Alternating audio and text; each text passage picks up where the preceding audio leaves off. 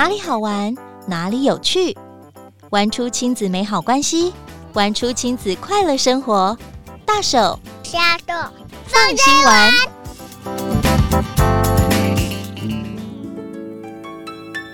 Hello，亲爱的朋友，大家好，大家好，欢迎收听亲子天下大手小手放心玩。我是主持人 Rita 林玉婷。节目当中陪您轻松掌握最夯的亲子景点、育儿好物、好去处，让我们一起玩出大能力。哇哦，好快哦！再过一天就要跟二零二一年说再见了耶！大家有准备好要去哪里跨年了吗？跟哪些亲朋好友大家聚在一起呢？岁末是数算恩典的日子，当我们回过头发觉，哇，二零二一年有很多很多的收获，有好多好多的感谢和满足。我们即将带着这些祝福要进入二零二二年了。那我们也说，岁末年终也是除旧布新的时候。为什么呢？在过去一年，有一些你觉得该抛开的、该舍弃的，甚至是转个弯。该在精进的，该在投入的，都是一个很好的沉淀跟整理，身心灵都很需要哦。Rita 自己呢，在年末回顾这一年做了哪些事情，也展望新的一年二零二二年，我期待自己可以更加专注在我每一件想要做的事情，我更专注的投入我的梦想当中。也要祝福所有的听众朋友，新的一年顺心顺利。准备迎接新年度的时刻，邀请大家可以带着孩子帮家里大扫除，然后断舍离，让整个家呢环境更清洁舒适，让所有的家人都更爱这个家，为这个家来付出。其实同时呢，也在营造家人之间互动的美好关系。节目当中呢，Rita 要跟大家分享打扫的好秘方。同时呢，当你在整理一些东西，觉得诶这些东西还新新的，还堪用，甚至是有的根本就是全新的，但是你真的不需要用到它，我们可以捐到哪里去呢？有谁需要呢？节目当中赶紧来跟大家分享喽。说到大扫除、断舍离，你是不是会觉得说，哇，我一定要安排一天、两天、三天、四天，甚至一个礼拜，我要好好的、非常专注的 来打扫环境？但是呢，常常我们有很多事情，可能要工作啊，要照顾孩子啊，有很多的突发状况，让你没办法有很长的一段空闲下来的时间去做这件事。你知道吗？其实零碎的时间也可以哟。整理的时候，我们可以把握五大收纳观念，真的可以帮助我们比较省时省力哦。首先，第一点就是善用零碎的时间，每天花三十分钟到一小时，先从一个橱柜开始打理。周末呢，就可以花比较多一点点时间，可能一两个小时做检视啊、盘点呐、而且你可以给自己一个期限，不要说无止境的整理下去，这样可能比较容易后继无力，或者是太累了。每天给自己一点时间，然后好好的安排，你就可以快又有效率。第二点呢，就是从最简单的开始。哇，原来这是一个很重要的诀窍。自己可以先评估看看，诶，这个地方，嗯，我很快就可以完成了，我们就先从这个区域动手。那如果会让人家觉得比较犹豫啊，或者是看了不知道该不该丢啊，像有些纪念品啊，那你可以放到最后，因为你可能会边整理边回顾，这样就会拖延很多的时间。那第三点是别急着添购收纳的工具，你可以优先使用家里有现成的。如果要添购呢，请。大家先确认一下，什么尺寸、实用性是什么？它的色调跟现在家里整个布置的氛围搭不搭呢？你都可以多一点思考，别急着买收纳的工具。第四点呢，简化物品的数量，哇，这个真是太重要了。有的时候我们觉得，嗯，这个我很需要，很好用。多买几瓶囤货，可是家里的东西就会越来越多，有的时候还没有用完一样，你已经再买了三样了。好，限制物品的数量与摆放的空间，定时就检查一下，并且淘汰一些不需要的或者是过期的。那请大家加油，克制囤货与拿赠品的欲望哦，刚刚好就好了，可以帮助你的居家空间更简练、更整齐。第五点就是顺手收纳，我都记得家人从小说，东西从哪里拿的就要放回哪里。那在很多的文章当中，其实也有提到说，断舍离之后顺手收纳是维持整齐的关键。从使用的动线来规划物品的摆放位置，也是一个很好的方法哦。这五种收纳的好方法，我们一起来学习。常常在收纳打扫的时候，就好希望自己有魔法哦，叮，这个地方就变整齐，叮，这个地方就变干净了。我读到了日本家事女王她的清洁秘诀。他说：“日常的打扫呢，只要一天打扫一个平常不会清洁的地方，这样整个家就能够明显的保持干净。哇，我觉得这真的是非常好的一个秘诀。以前我们都觉得说，哎呦，就是我这个地方太脏了，或是好好想要把它变干净，我一定要好好花一天，好好花几个小时来整理。但是他却说，你每天只要打扫一处。”平常不会打扫的地方，可能是呃洗衣机除霉啦，或这个排水孔啦，你不会天天打扫嘛？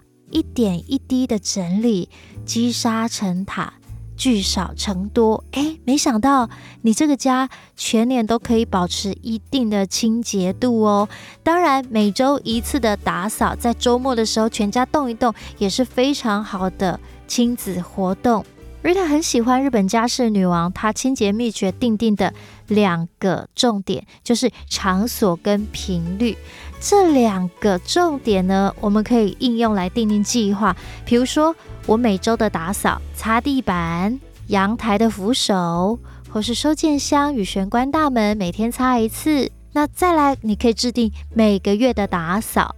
每个月我要打扫一次洗衣机，做整个清洁；浴室天花板的除菌、排水孔的清洁等等，像这些就是一个很好的计划，你就可以知道你要打扫哪里，你的频率是多久一次。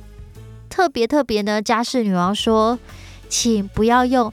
年终大扫除来规划你的清洁行程，应该呢是配合季节打扫，这样是最好的。因为每一个季节气候不一样，它的温度、湿度都会影响你的居家环境。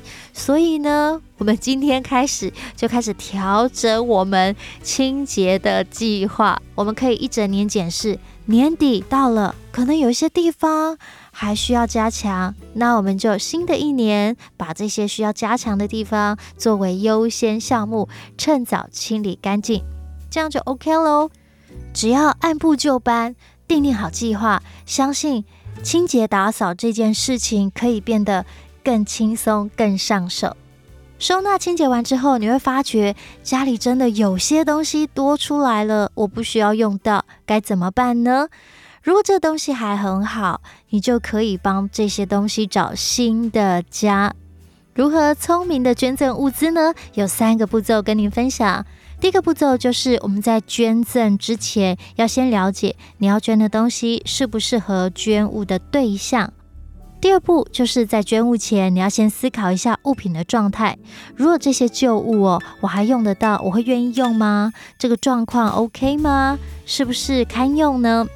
第三步就是确认需求，这有四个 W Who 就是捐物的对象，Where 捐物的地点，你要捐到哪里去？What 捐物的需求，他们真正需要的是什么呢？是不是符合你要捐的东西呢？最后一个 W 是 When 捐物的日期，你要注意你捐赠的东西它的保存期限，你什么时候会送达？特别是有一些食品呢，你在捐之前一定要注意它的保存期限，要还有好几个月以上，避免说你捐到了再送到捐赠的对象手上，哇，已经集齐了，或根本已经过期了，可惜了你的美意了。爸爸妈妈在整理的时候，也许也会整理到好多好多孩子已经没有在玩的玩具，这个时候二手玩具我们可以怎么样来利用，怎么样捐赠呢？台湾目前有专门回收玩具的团体哦，像是玩具银行、台湾玩具图书馆协会。它成立的理念是友善环境，回收堪用的二手玩具，再做资源的分配，使得无论贫富的孩子、老人家都可以享受到玩的权益。那到底哪些玩具是适合捐，有些不适合捐赠呢？基本上，玩具如果没有太大的损坏，至少七八成新，稍微做整理一下就可以捐赠了。如果玩具只是小小的缺件，没有很严重，我们也可以用纸条标注起来，让工作人员在后续整理的时候可以很清楚、很快的就了解。爸爸妈妈可能也会问说：“那我想了解哪一些是不适合捐赠的？我在整理的时候就可以更方便、更快速哦。”有四大原则，跟所有的爸爸妈妈一起来分享。第一个原则是本身已经损坏、没办法修复的玩具，这就不能捐喽。第二个原则是已经严重缺件的玩具，它基本上就是没有办法好好的玩这套玩具。某个程度呢，它也丧失了它原有的功能，所以这个也不适合捐赠哦。原则三是绒毛娃娃，因为卫生的问题，所以无论新或旧都不适合捐赠。原则四是非玩具类的物品，比如说家庭用品啊、书籍啊、文具啊、吊饰、生活用品、化妆品等等，都不算是玩具，就不能当做二手玩具捐赠喽。回收二手玩具再利用的这些单位也表示，木头玩具比塑胶玩具耐久、易于保存，所以非常鼓励民众可以捐赠木头玩具，或是一些特殊类别的玩具，比如说桌游啊、怀旧玩具啊这类的玩具，不只针对孩子，老人家也可以玩。分享给帮家里的二手玩具找新家的爸爸妈妈参考。岁末年终，让我们一起动手整理我们的居家环境，也让我们的亲子家庭关系更加的美好哦。在节目当中，跟大家分享了收纳清洁的好方法，以及捐物的四个 W：Who 对象，Where 地点，What 需求，以及 When 日期哦，提供给大家参考。因着疫情这两年呢，社福团体的捐款大幅的下降，有的甚至下降九成，所以是非常非常需要大家的爱心跟支持。欢迎大家可以到 iGiving 公益网以及卫福部的公益劝募管理平台查询，看看哪些单位的需求符合你要捐赠的二手物资，或者是你的爱心捐款。岁末年终，我们一起整理沉淀，让整个家。焕然一新，透过二手物资的捐赠，把爱和温暖分享出去。今天在节目当中啊，跟大家分享了一些收纳清洁的好方法哦，真的是很想赶快就动手，让我们整个居家环境更上一层楼。趁着平日我们每天做一点，在过年前的假日，也把心中理想的家的模样一点一滴的打理起来吧。另外呢，在农历年前，我们有个小活动哦，邀请爸爸妈妈录下你们家可能是国小或幼儿园的宝贝，请他说出他的一句新年新希望，有机会在下集的节目当中播出哦。详细的募集方法就在我们下方的文字资讯，欢迎大家一起响应这个活动哦。祝大家新的一年心想事成，愿望都成真。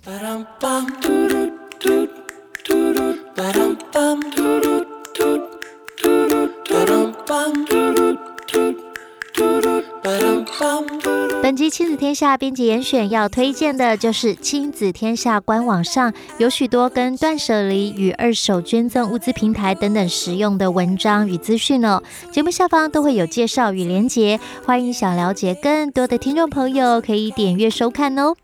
谢谢大家今天收听《大手小手放心玩》，我是 Rita 玉婷，亲子天下 Podcast，周二谈教育，周四聊生活，周五开启好关系。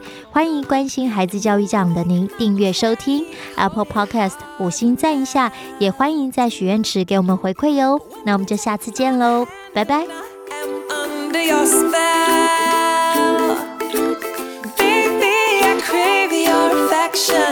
When I stepped in sweet confection, honey, you're my sugar.